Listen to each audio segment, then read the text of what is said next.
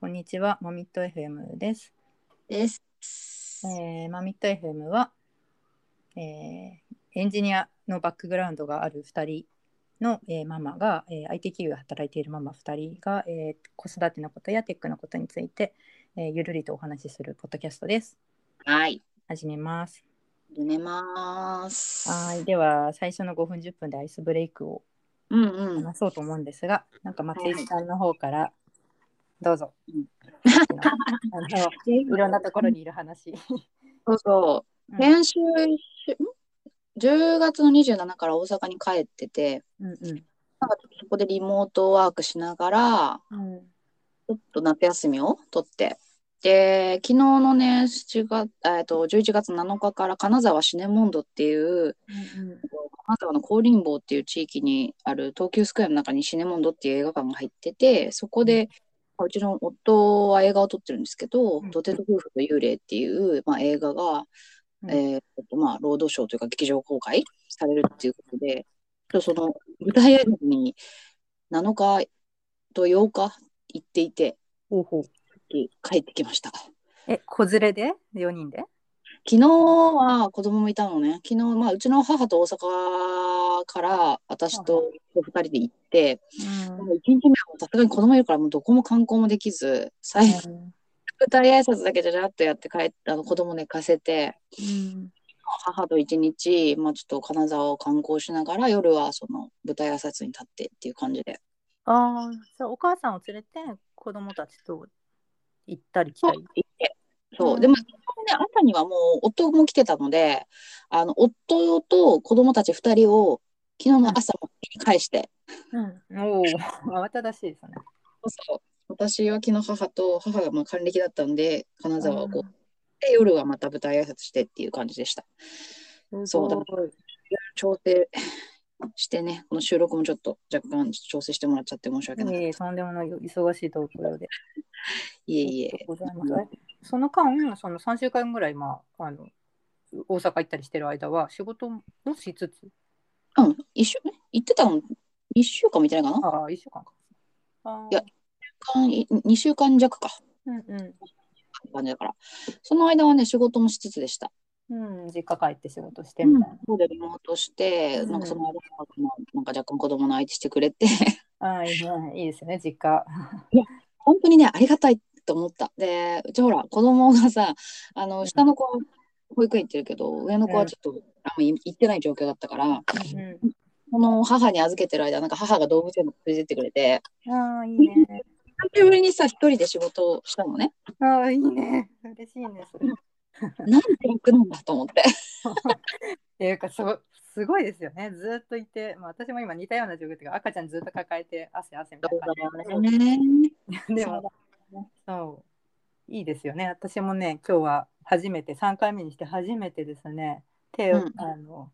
実家の母が今日休みの日にそれで今日あの休みの日に当てたんですよ。いやー、最高ですね、本当に。そうなんかね実家うち2駅先ぐらいにあって結構頻繁に来るんですけど、来れるからで今は完全にあの私の母はね赤ちゃん大好きでそこに慣れてるからうんうんうん。まるっと預けられるんですけどちょっと第1回目とかにトライしたのは、母は仕事の日だったんだけどなんかうん。母の妹のおばちゃんはリタイアしてって家にいるんですよ。ただなんかそんなめっちゃ赤ちゃん慣れてるっていうわけじゃないからすごい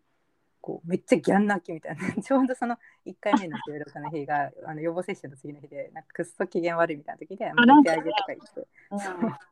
それで結局えー、みたいな。なんか一緒に同席みたいな事態になっちゃったんですけど今日はねもう本当に集中できるので下で食べてるけどね、今。今日は夫もあの在宅なので、うんうん。いるんだ。かなと思ってます。うんうん。いいですね。はい。だ。そう。それで松井さんの近況を今聞いたところでですね。あの、私もですねなんかちょっとバタバタしてて11月がなんか意外と忙しくてですねなんかうん。何かというと来週の水曜日17日に、あのデベロッパーズウーマンデブサミ、うんうん。はいデブサミのウーマンウーメンバージョンっていうやつはいはいが、えー、とそれのスライド作りにですね追われてましてなんか。そう明日がき締め切りだったっていうのを昨日知って、なんかわ。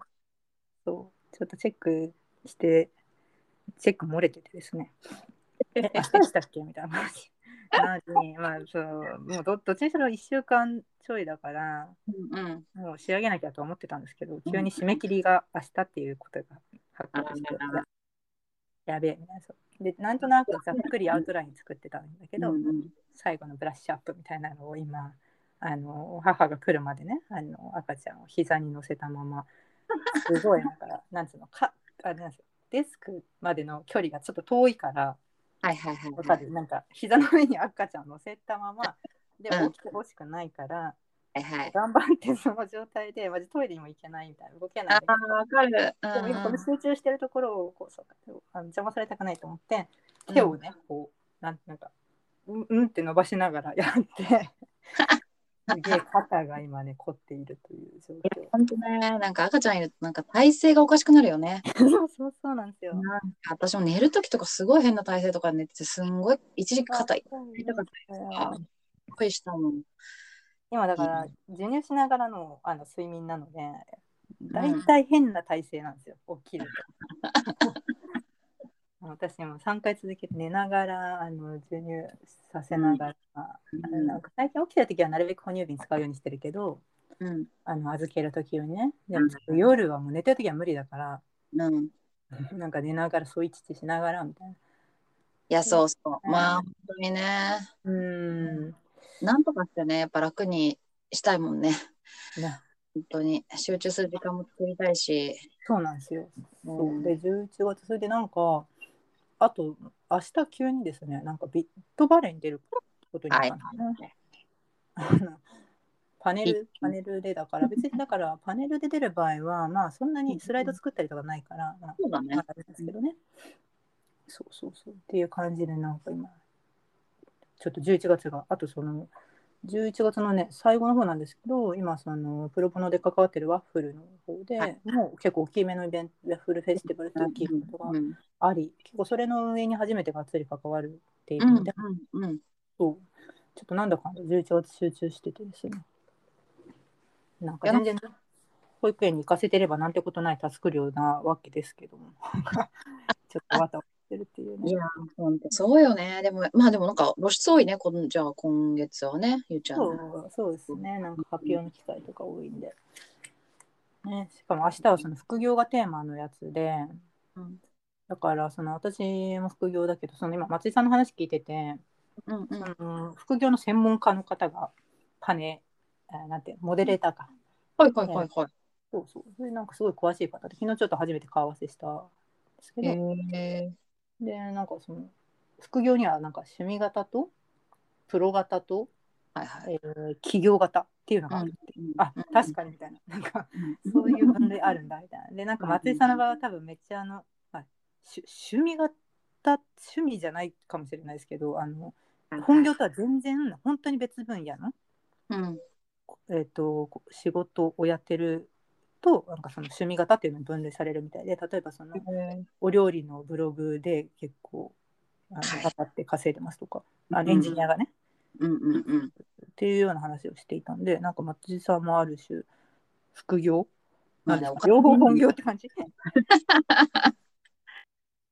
そうだよね。だから、あとまあ、なんだろう、サーバー保守管理みたいなのも若干やってたりとかはして、あの、うん。でも、映画はまあ、本当にね、まあ、今はさ、そこまで最近やってないけど、去年とか結構がっつりこう、補助金とかをいただいて、あそうなんだ。うん、文化庁の補助金を申請して、ちょっとなやらせてもらったりとかはしてたんで、そうだね、それはもう完全に趣味だね。ね趣趣味なのか。なんかそういう本当に IT まあ IT 全く関係ないっていう業種はもうないかもしれないですけどこのご時世。まあなんかそういうのを趣味型と呼ぶらしいっていう。えー。いや関連ってなってた。うん。なんかこその去年その映画を撮った I Forget っていう映画を撮ってそれもあの友達のミュージシャンと一緒になんかできないかって言ってその子が作った楽曲をもとに旦那に脚本書いてもらって私がプロデュースしてって感じで撮ったんだけどうんうん。今月のね、12日から、あの、こ札幌国際短編映画祭っていう映画祭にちょっとジャパンプレミアでノミネートされて、でそへれー、オンライン映画祭っていうか、オンライン上映が12日から始まって、で、19日にね、現地でのなんか上映、特別上映会に、まあ、誰か関係者が行かなきゃいけないんだけど、どうしようみたいな話にもなってる、家では。そっか、現地にそうですよね、当事者がうん。それなんか私とかがオンラインで見れたりするんですか、家から。あ、そう、見れるんだけど、でもなんかその、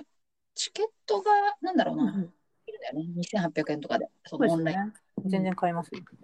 ありがとうございます。えー、そうかそうか。これは本当趣味だよね。でも、ゆうちゃんはうんうんうんがっつりなんか、あれじゃん、自分のこう、スキルをこう、活用した副業って感じだよね。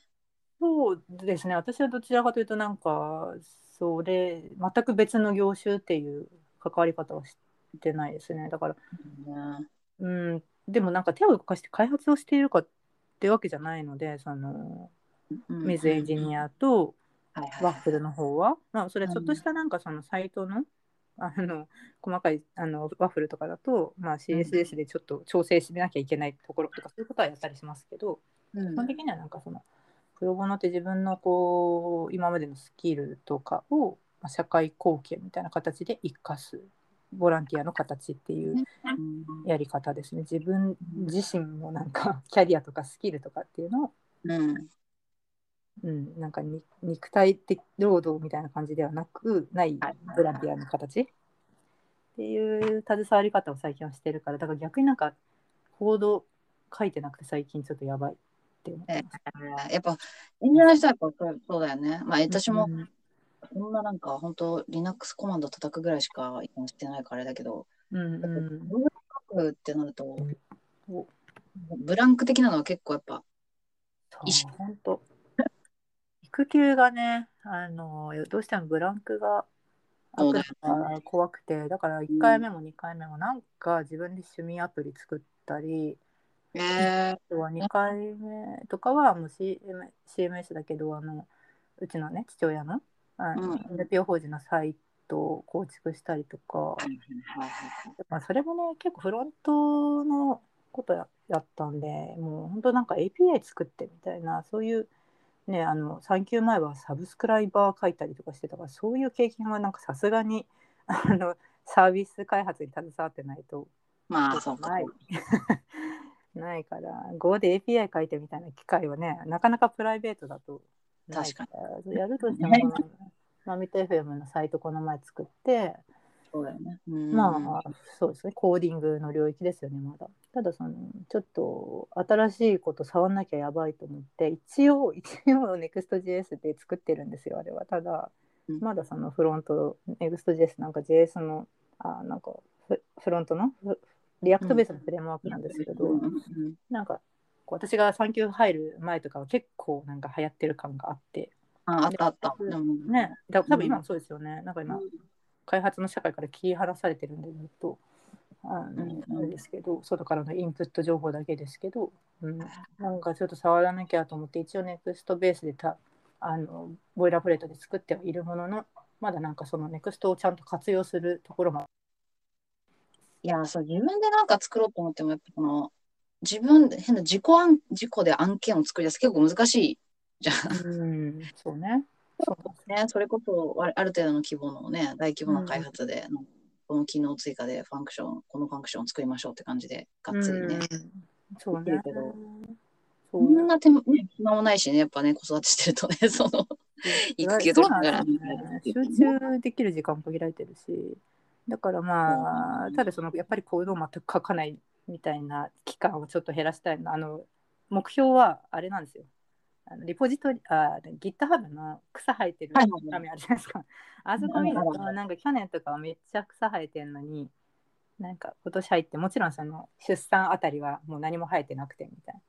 でその3ヶ月過ぎた頃にちょっとなんか自分のプライベートのサイトだったりマミト FM のサイトだったりをちょこちょこコミットしてちょっとうっすら草が生えているみたいな、まあなんとなく見てあやばい書かなきゃななんかコミットしなきゃとか思いつつもちょっと今月は今それどころじゃないことになってて。でまあね。いうそうこの近況の流れでねちょっと私あの今日話したいなと思っていたバーセルの話をしたいなとあ、はいはいはいはいはい。いいですか？うん。なんかその開発をですね、まあ、ミテフルのサイトをまあ作ろうと思って、はいはいはい。何でやろうかなって思って別にそのフロントのフロントエンドだけの話なんであの、うんうんただ普通に HTML、CSS でコーディングすればいいんですがそれじゃあね、うんうんなんかあれなのではいはい。Next.js 使ってみようと思って、うんうんであのちょうど私最近あの後でちょっとまたインプットの話とかもしたいなと思ってるんですけど WebDB プレスをですねさいあの定期購読を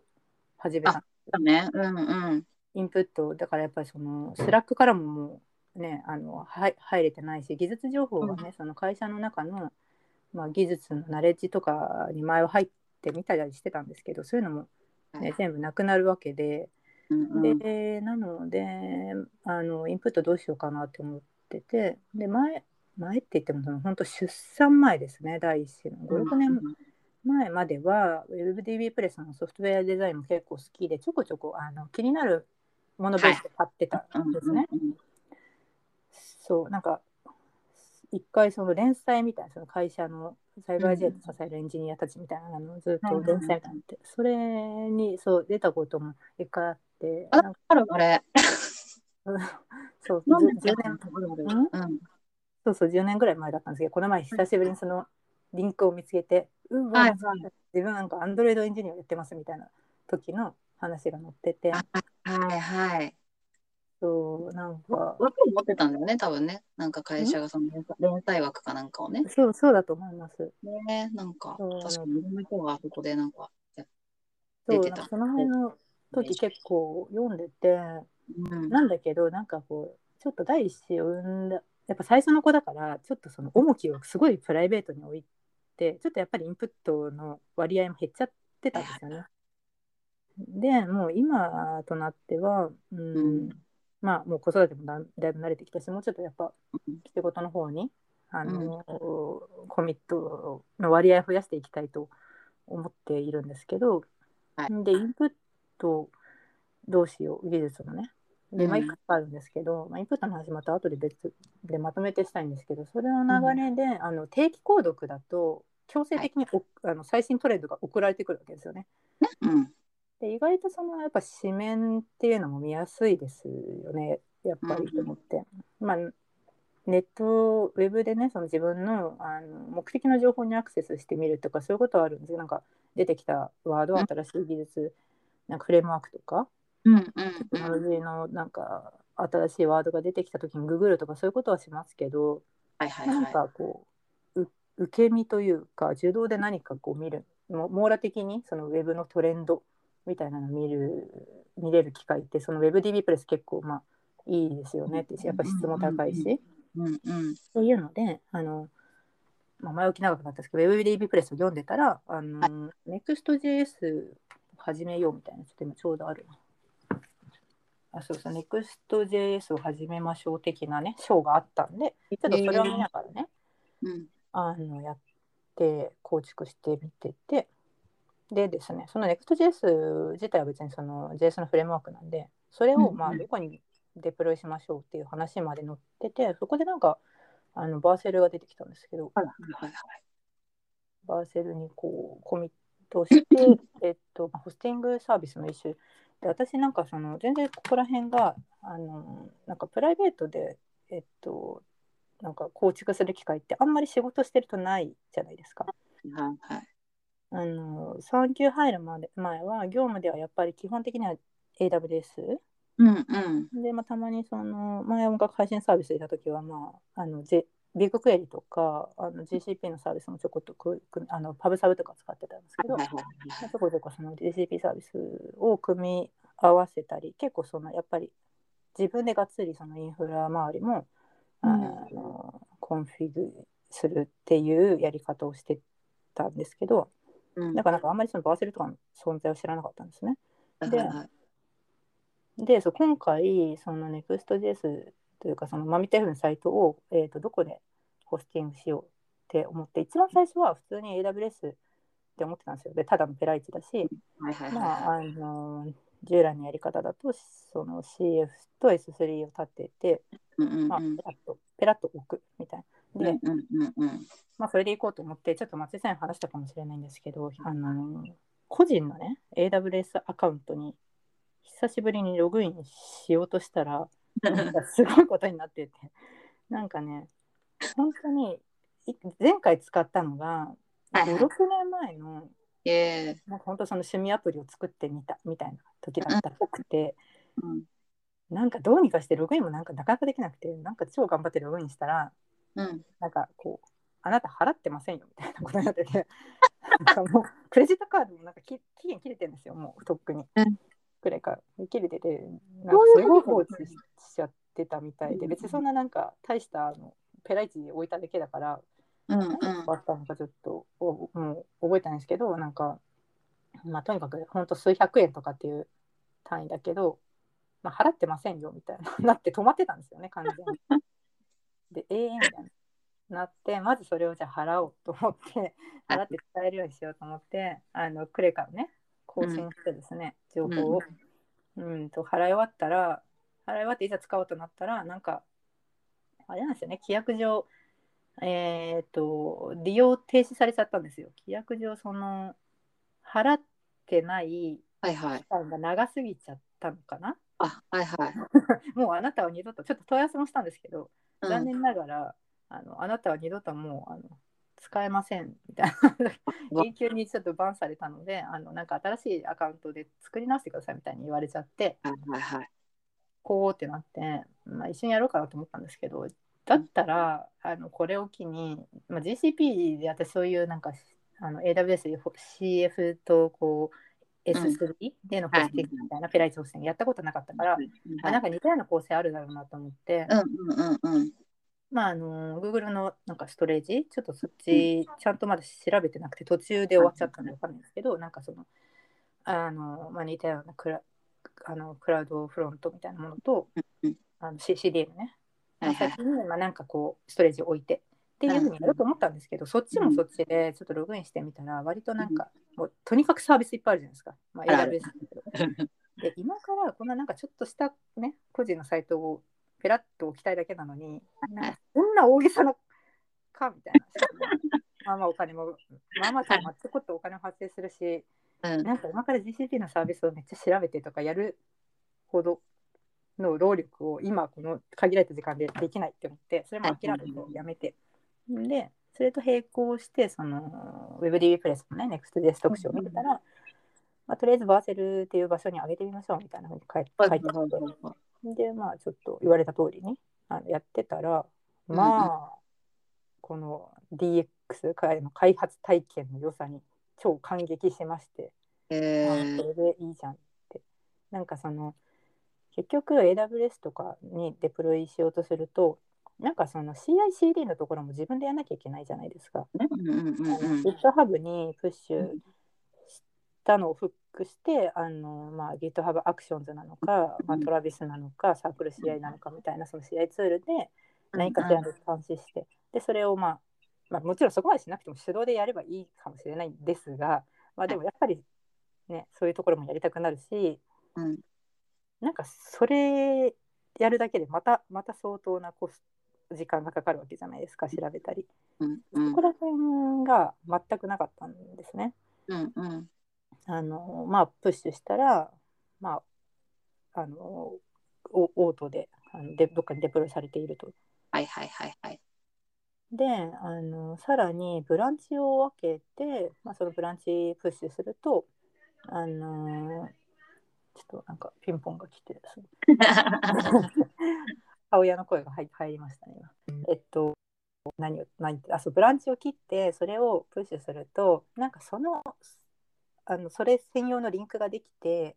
開発用のあのなんつうのそのブランチにプッシュしたものがその開発環境用のあの URL にあのデプロイされてるんですね。っていうのも何にも zero config 状態でそそこまでも全部できていて。へえなんかそうなんだかんだこう開発あの本番出した後ってあの最初本番出すまではね別に本番に直接プッシュしてればいいんですけど、うんうん。やっぱり開発環境的なものが必要になってくるとやっぱりあの S3 のバケット別で切ってとかなんかまあはいはいはい。まあ手間が発生するそうだね。うん。まあなんかそこら辺全部ないしで私あの通常であればそのあんまりブラックボックスっていうのは本当は好きじゃないっていうかうん。あの業務でやるんだったら絶対やんないんですよ。そのはいはいはいなんかちょっとね、うんうん。こうしたいみたいな細かな設定ができないっていうで何やってるかわからないみたいな方があんまり好きじゃなくてはい。なんかそうだから仕事でちゃんとやるんだったら多分あの CICD 周りもね自分で設定したい方なんですけど、うんあこのユースケースとしてはうん。あのすごいいいなって思って。うんうんうん。そうそう。それでだからちゃんとその Slack ともあの GitHub 連携リポジトリ連携しておいたら自分がそのプッシュしたらその新しいこあのなんていうの？その新しい環境にこのブランチの内容がデプロイされましたみたいな通知来て、はいはいはいはい。もう最高と思って。これめっちゃいいやん。みたいな。でまあマージしたらあのメメインブランチ今はもうメインブランチになったんですよね、はい。マスターになって。メインブランチにプ、えー、とマージしたらまあそれも本番に、まあ、環境にデプロイされるっていうね。うーん。でドメインの紐付けもそこのバーセル上で全部あのレジストリの機能を備えていたんですよ。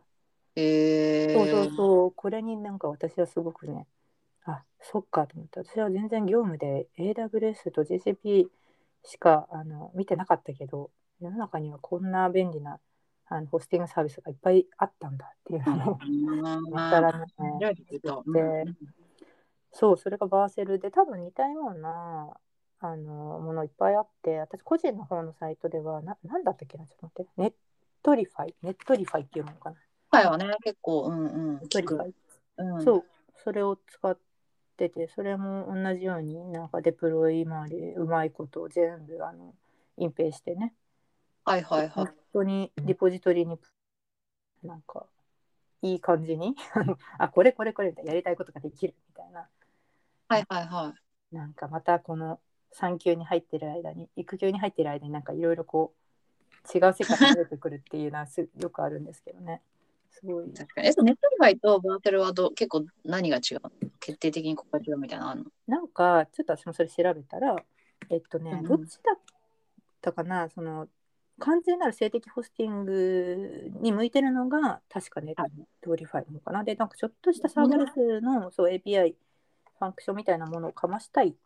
時ちょっとどはい。動的なものを使いたい時は確かですけど Vercel の方が向いているみたいなのを見かけた気がする。えー、なるほどなるほどなるほど。そう。ここら辺のインフラのまた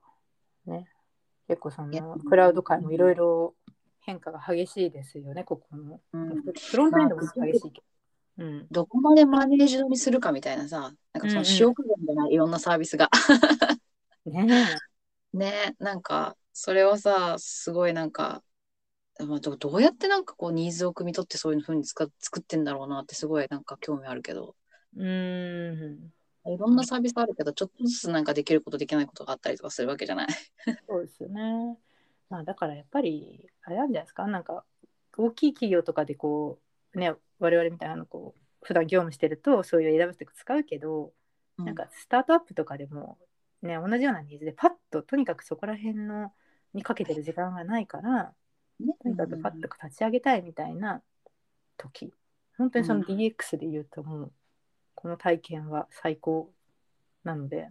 うん、開発者思いのねなんか体験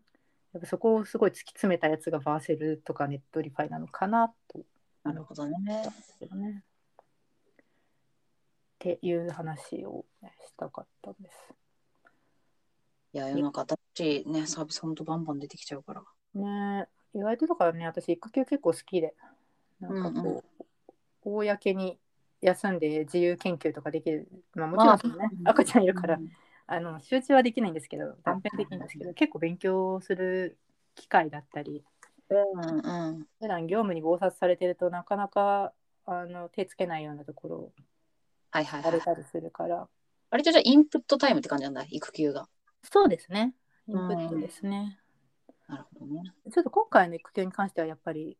ちょっと別なんですけどあのだから社会貢献活動を始めたりとかなんか副業？が本当別のなんか本当開発以外の何か自分のスキルとかを生かしたこう、うんうん。ノーロードっていうのかな。うん。なんかそういう活動も結構やってるんで手を動かしてるっていうのはあんまないですけど、まあ、それでもやっぱりねその最低限のウェブのトレンドとかは追っておかないとなっていうのは、ね、そうだよね。うんうん。そう。でいいからさ、やっぱスピードがもう全然10年前と違うじゃん。本当ですよね、えーなんか勉強し続けてないといけないっていうのはあのなんかエンジニアとして入っ社会人になってるから私的にはなんか当たり前だと思ってたんですけどなんかですね、つい最近ツイート見かけたやつがはいはい。美容院でそのちょっと若手のエンジニアの子が勉はいはい。強してたら、なんかその美容師さんが「学生さんですか?」みたいに声をかけられてはいはいはいはい。でなんか「いや社会人です」みたいに言ったら「えあなんか勉強してお勉強されてたんで」みたいに言われたって言って「えみたいななんか「え社会人って勉強しないんですか?」みたいになって「ええってなったみたいなの見かけてはいはいはい。えこのなんか勉強ずっと社会人でもし続ける文化のエンジニアってすげえみたいなツイートを見かけてなんかそういう感覚なのだろうか。まあなあ。と思ってね。私はお親がなんと医療あの医薬品薬だったから、でも結構やっぱその薬新しい薬出るたびに薬のさその知識入れなきゃとか。うん、そうですよね。結構ドレッシングだってそうですよけどまあないのないのかな。ああると思います。多分多分ちょちょっとそれは、うん、持って持った感じかもでもあれなんかねなんかその書籍を読んで勉強するとかさあ、多そうだね。分そういうそういう感じの勉強というか例えば美容師さんだったらこう新しいトレンドの髪型の新しい手法みたいなのを学ぶみたいなのって、確かに。なんか座学みたいな、なんかまあ別に座学でもないと思うんだけど、その本を読むっていうか。うん。うんでもなんかそういう感じっていう勉強のイメージなのかな？あなんか勉強の仕方みたいなのが。な？ん。か WebDB プレスみたいな、こう、本を読みながら線を引いたり、こう、ドッグイヤーをしたりみたいなのは、確かにそうそう学生さんですかって感じになりますかもそうそうしれないね。特殊によるかもしれないよね。うそう。っていう感じで、バーセルの話はね、こんな感じなんですけど。はい。けど、ちょっと松井さんの方で特になければ、続いてインプットの話をしたいなと思って。ぜひぜひぜひぜひ。あ、そうそう、インプットの方どどっかにまとめたので、一旦、えートピックスを見ると、なんか、そう、インプットどうしてます？っていう話で、はいはい。で、私はね、あの、その育休に入ってから、ちょっとだけ変えてて、まあ、その、うんさっきも言ったんですけど今まではあの割と社内のそういうあの技術に長けた人たちが発信するチャンネルに入っていたりとか、やっぱりその同じチームのでその技術のリーダー的な人が新しい知識を仕入れてきてシェアしてるみたいなところがやっぱりそのぎあの業務とも直結してるからすごい入ってきやすいし、うんそうだよね。うんそうそうなんか漠然とこう新しいなんか出ましたトレンドが出ましたみたいなのを追ってるというよりかそっちの方が入ってきやすかったんですが、まあさっき言ったようにあの Slack とかも全部あの断たれたのであのどうしてるかっていうとあの3つほどあってで1つがその WebDB プレスを連あの強制的に送られてくるようにしたっていうのが1つ。であとあのまああとポッドキャストですね。ちょっとうん。増やして今まではそのリビルド FM、うん、聞いてたんですけど、はいうん。今も聞いてて、えっとまあ、それは結構、うん、ゆるゆるとこうエンジニアのテッキーな人たちがしゃ喋っているみたいなのを聞く感じ。あとなんかそのヤンキャン FM とかあの、はいはい。えー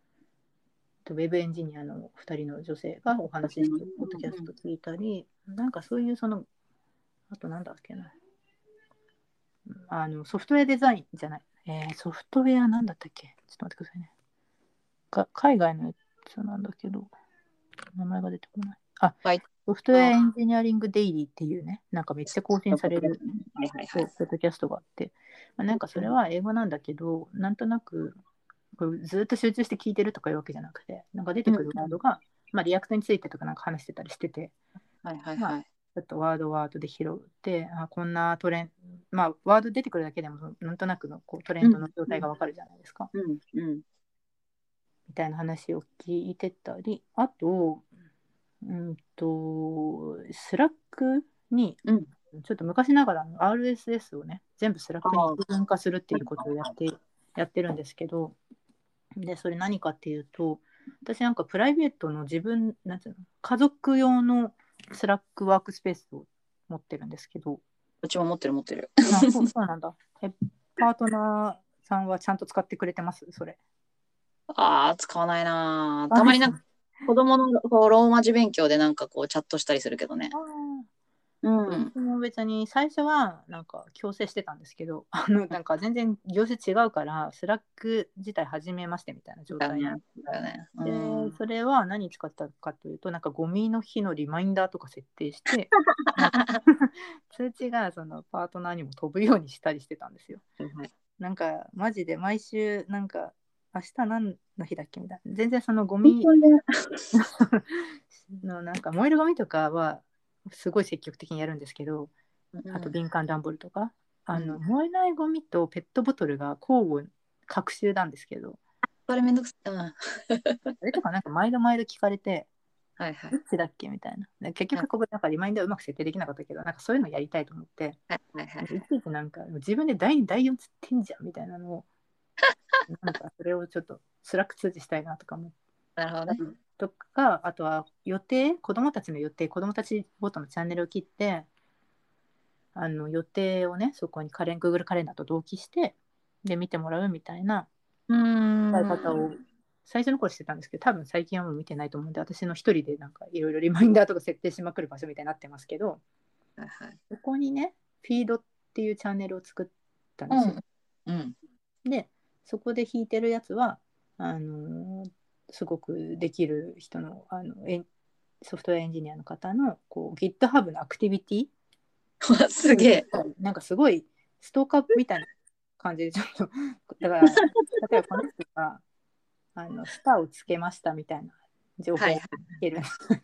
すごいね、それ。ストーカーっぽくて怖いかもしれないですけどそういう、まあ、この人のトレンドを追ってるといいなって個人的に思っているエンジニアのまあ23人聞いたりとか、あとハッカーニュースって、うんうんうん。なんか昔からこうハッカーニュースってなんかずっとありますよね。ですごい難しくないですか？なんかハッカーニュースで出てるトピックって結構難しいうんうんで、なんかえ昔から何度も何度もそのフィードとか購読とかなんかアプリ入れたりとかやろうとしやってたんですけど、うん。あんまりちゃんと読めたことがなくてちゃんと購読できてたことないんですけどなんか割とこの高次元の話が多くてでもうん。やっぱりその本当に世界の中の一番最初にこう出てくる場所みたいなその技術とかトレンドが出てくる場所みたいな認識でいるからやっぱり追っておきたいなとか思ってなるほどね。でハッカーニュースのね最近いろいろ試したんですよ。コメントが多いやつとかなんかなんなんだったっけな絞り込もうと思ったわけ、なんかその拾うべきものそう。そうそう全部無理だから なんかこう上位とか最新のやつの中のこうある敷地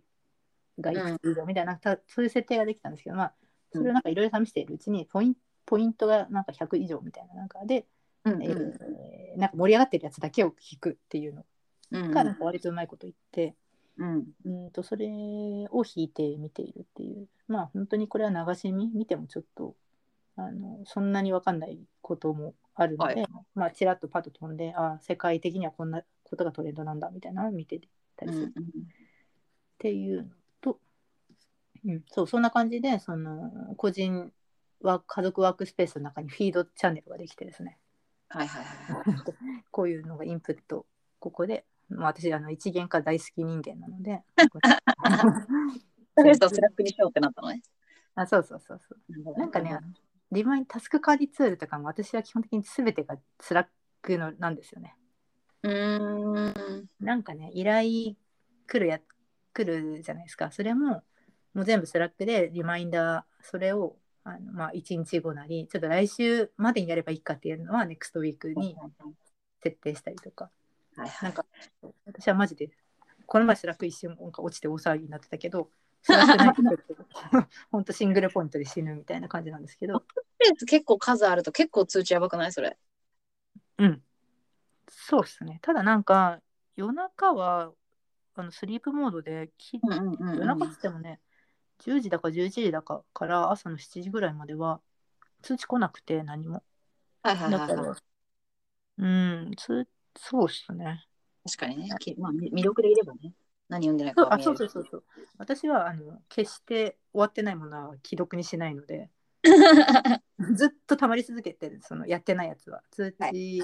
バッジがつき続けてますけど、うんうんうん。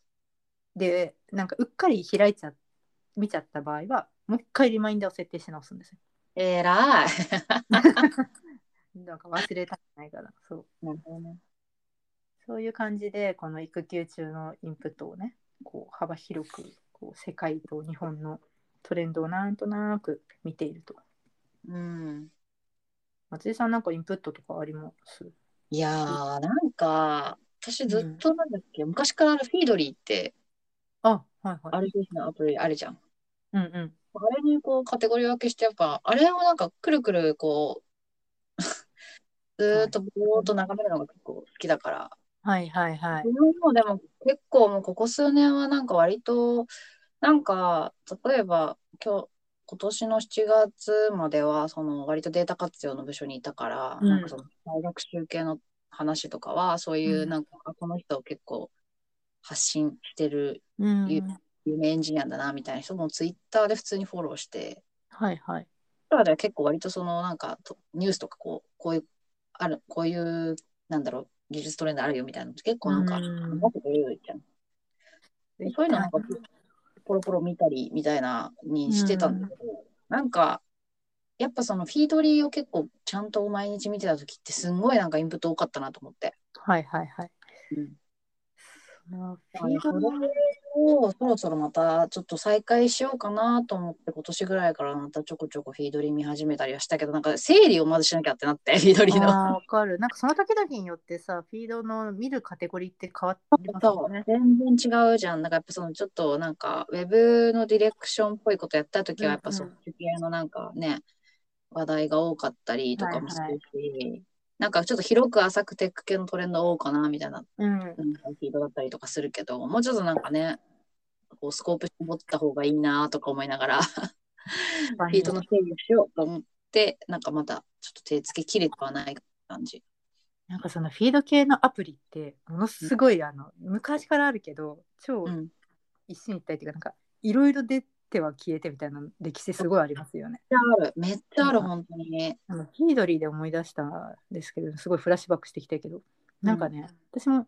こう入社した2008年とかあたりは結構その、iPhone も、うん iPhone がその2年後ぐらいに出たのかななんか。すごい最初ねライブドアのフィードが結構気に入ってものすごいいろんなフィードアプリがめちゃくちゃ出て、うんうん。いっぱい試した中でなんかねライブドアのやつを気に入ってずっと使ってたんです、うんうん。でそれもどっかで終わったんですよ。サービスあのいや、わかるわかる。フィードをしましたって言われて、うん。なんかそう終了するんですよねみんな。それでその後 Delicious ってあったじゃないですか。はいはいはい。あでもあ Delicious は違う。あれか。ごめんなさい。ブックマークのアプリだからフィードではないかあデリシャスもなんかとにかくすごい気に入って使っててちょっと今 Delicious にアクセスしてみたらもうあのサイトキャントビリーチになってしまったんですけどいや、そうだよね。本当に。ねなんかそうフィードねもういろいろトライしたんですよねなんか私もなんかフィードをその時 Feedly にする前なんか使っててもう覚えてなくて正直それも。うんでなんか使えなくなるってんで、なんかすごいあの、ああの、エクスポートしてフィードにマイグレーションのね作業があるんですよ。で、そうそう、るマイグリわかる。でもなんかフィードリーはずーっとまだあって、うん。へえ、割となんかだから、そこをなんかずーっと眺めて、なんか、まあなんか、うんうん。あだから AR とか XR とか、そこら辺とか、うん。別に戻ってかいろいろやった時も見たりとか。うんうん。まあ、確かにすごいいろいろトライしてはなんかねあれなんですよねだからそこに集まってるってだから Slack がそれこそ出てくる前はそこに情報が集まってるって思えば毎日それをとにかくその通勤時間に開くみたいなことやっってたんですけどなんかあれですねそう思うとフィードこの RSS フィードみたいな概概念自体はすごい昔からずっとあってなんかはい。昔はその10年ぐらい前は本当にそのテッキーな人たちがフィあのフィードのアプリとかを使って自分でその登録して収集するみたいなことうん。でなんか途中から最近はあのスマニューとかさそれこそそれもなんかあれですよね。フィードを、スマニューともう一つありますよね。と、なんだっけ、未来あグノシーか。そうそう、うん。多分それも概念的にはフィード購読。ですごいなんか広く一般大衆にこうね、そうだね。あの行き渡ったっていうかそうなんていうんですそのアーリーアダプターからこうねマーケティング用語でなんかありますよね。あるあるある。あの使っていたものがあの今はこう大衆、うんいろんな人がこうだからそのスマニューとかもちゃんと使ったことないですけどあれですよね自分の興味のあるカテゴリーをきっと登録して毎日開いてチェック最新トレンドをチェックするとかそういううんうんうん。概念自体はねなんかその新しいものではないっていうかそうそう。だからなんか、でもさ、うゆうちゃんも言ってたけど、なんかこう、やっぱインターフェースをこう一元化した方が、なんかうん、情報の見方をやっぱ脳が最適化しようとしてるのすごくあって、ほうやっぱフィードリーをすごい毎日見てたときは、やっぱフィードリーに最適化されてるの、なんか全てが。うん。画面の見方とかもそうだし、なんか情報の取捨選択とかも、なんか全部それに合わせてなってるから、なんか本当気になる情報だけを、その大量のこう情報の中からパッてピックアップする能力がさ、その Feedly に最適化されてた。でもなんかやっぱ、それがなんかこう結構もう、ここ数年はさ、 Slack とかでも、なんか、そういうさ、ゆうちゃんみたいに、うん。とか、最近は結構やっぱツイッターが多い、多いなっていう感じになってるけど、うん。なんか見か見方とかも、この情報のピックアップの仕方とかも、なんかそれに最適化されちゃってて、なんか戻したり、なんかいろいろするのはすごい、めんどくさいなっていうのは確かにあって。うんそうそう。だからそれはなんかそう、そういう意味ではなんか情報のこう、インプットの仕方をこう多様にするって結構なんか、大変だなって今ちょっと思った。だからそうだからそのゆうちゃんのスラック喧嘩っていうのはなんか、まあ確かに理にかなってそうってなんか今ちょっと思ったりはした。確かにあの見る UI 全部違うみたいなのちょっとしんどいかもしれないですね。そうなんだよね。そうツイッターのインプットはまあ本当こ個人的というか昔からまああると思うんですけどあの私ね、リストとかもやってたことあるんですけどはい。ね続かないんですよあれ。なんでかっていうとやっぱその人自体に関心はあるんですけど人によってはあの結構なんていうのかな本当のプライベートのことをポンポンポンポンたくさん。あ。っていうとやっぱり埋もれるじゃないですか。でその中でたまにとても、とても私の欲しているような、ね、発信をしていらっしゃるみたいな状態だと、やっぱりなんかあんまり効率的に見れないし、はいはいはい。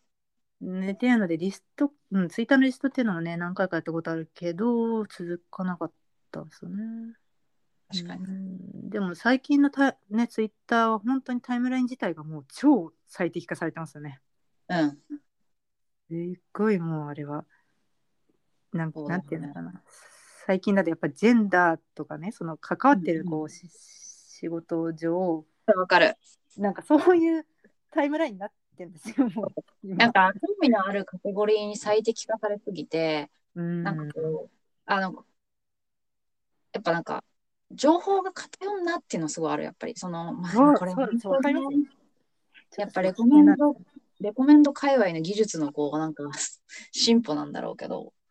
でもまあ、それも多分、なんか結構やっぱそのレコメンドの中でこう、ダイバーシティ問題みたいなのあるじゃん。なんかこう、はいはい。結局、偏った思考に、こう、あえてそのレコメンド自体が誘導しちゃうみたいなさ、うーん。そういう側面もさ、なんかあってたか、その結局推薦するものにも多様性持たせた方がいいよねみたいな。そっか確かにそういう機械学習とかの分野には多様性っていうワードが概念がある入なんかいつエンジニア言ってたと思ったらね、うん。だからなんかそれはすごい思ってて、でなんかこう、興味があるからといって別にそれだけ浴びたいわけじゃないっていうか、興あそうなんですよ。味のあるものはやっぱり自分で探自分で探索うん。やっぱ人間ってある程度。だなんか、なんか、こうそれにとはまあ真逆の意見だったりなんかそこはやっぱ自分の中でフラットにするなんか情報が欲しいんだけど結なんかなんか最近のこうフィード系のなんかサービスってなんか私はちょっとそれがすごいいやだからなんかだからそのフィードリーとかも変だし自分でなんかそのそこのフラットさをまあ調整できるじゃない自分で何を読むかみたいな、うんうんまあ確かにツイッターで見てると本当なんか、まあ、情報は偏るなって偏りますよね、ツイッターだから。うんなんかツイッター難しいですよね。あのガチで情報収集だけに行ってるかっていうと、なんかたまにこうね出てくる友達の近況のあのしばらく会ってない人たちのなんか子供の情報とかあるじゃないですかね。そういうのもなんか見たいじゃないですか。そのツイッターでは。はいはいはいでもなんかわかんないけどそういうのになんかライクとかしすぎるとなんかそういう情報ばっかりになるのかなとか なんかこういちいちその機械学習先のことを考えちゃってこれはあんまりなんかこれにエンゲージするとこっちの情報がめっちゃ出てくるのかなとかなんか多分はいはいそうならないようにうまいこといろいろ分こう、まあ、織り交ぜて出てくるようになってると思うんですけどなんかねちょっとそういうところに躊躇しちゃったりするんですよね。確かに。い やまあそうだね。でまあ意識してればそうならないようになるんだろうけどまあみ目がいっちゃうもんねやっぱね自分が興味あるものってね。だからなんか私もなんか最近うん子供のことがあるからなんかすげえ教育系の話題がなんかいろいろさ、うんわかる。ツイッターに流れてくるんだけどなんかこう悲痛な教師の叫びみたいなのがすごい。はいはい なんかやっぱ世の中の見方がやっぱこう変わっちゃうようなこのレコメンデーションまだ全然インプットの話じゃないけど。ね、ちょっとだだん超話それてきたけど私もいそう、それは思うところいっぱいあって広告の話とかも全部一緒でこれクリックしたら多分なんかあるじゃないですか。マジ1個でも習い事のなんかなんか学童みたいなえ英語学童みたいなクリックしてもう全部どこ行ってもそそれそれが出てくるみたいな。はいはいはい。私はなんかあんまり広告はあのなんていうのかな。そのプライバシーの問題で嫌がる人も結構大多数いるのは分かってるんですけど私は個人的には割と有益な広告がそこでなんかで最適化された広告出てきたりすることも多いから、うんうん。それでクリックすることもまあまああるんで、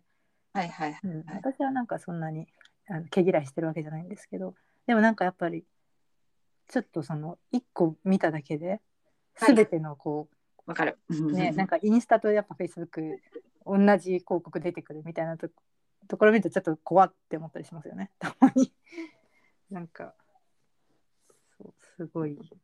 ね、なんか追っかけられてる感じだよね。わなんかね、私追っかけられ塩てると言いたくなるから、やっぱ。梅うん。そう塩梅むずい問題。だからそれあの機械学習とかそっちのさあの松井さんにラボ周りのそういう機械学習に多様性を持たせるみたいな話とかすごい聞きたいんですけど、う？んでもなんか私もそんな技術的なところは全然わかんそうないけど。もうラボ離れちゃうなんかそういうのはやっぱり、そうんのサービスのレコメンドやる人は気を使ってるなっていう感じはすごいうんするよね。なるほどなるほどなんかやっぱ、そういう話面白そう。うん。結局なんかそういうのも見ると、やっぱ哲学って大事だなってすごい思う。なんか、な何がですか？何？哲学、哲学。哲学ね。うん だね。そうだからなんか、やっぱその倫理観みたいなところにもつながってくるじゃん。やっぱそういうの。だから、難しい世の中ですよね、最近のこのドローンの難しいよね。だから技術、まあ、だから技術はやっぱその倫理問題とどうしても結びついちゃうよねって。本当ですよね。うん。なんかすごいエモい話になってきてるところでもうすぐ 50分過ぎたんで、今日は結構溜まってた分もりもり話せたと思うんで、うん、そうだね。じゃあ一旦この辺で切りますかね。はい。はい、じゃあまた、はい、皆さん。では、お疲れ様です。はいお疲れ様です。はい And now, a short commercial break. エンジニアの採用にお困りではないですか？候補者とのマッチ率を高めたい、辞退率を下げたいという課題がある場合、ポッドキャストの活用がおすすめです。音声だからこそ伝えられる深い情報で、候補者の興味・関心を高めることができます。ピトプでは企業の採用広報に役立つポッドキャスト作りをサポートしています。気になる方はカタカナでピーとパと検索し X またはホームページのお問い合わせよりご連絡ください。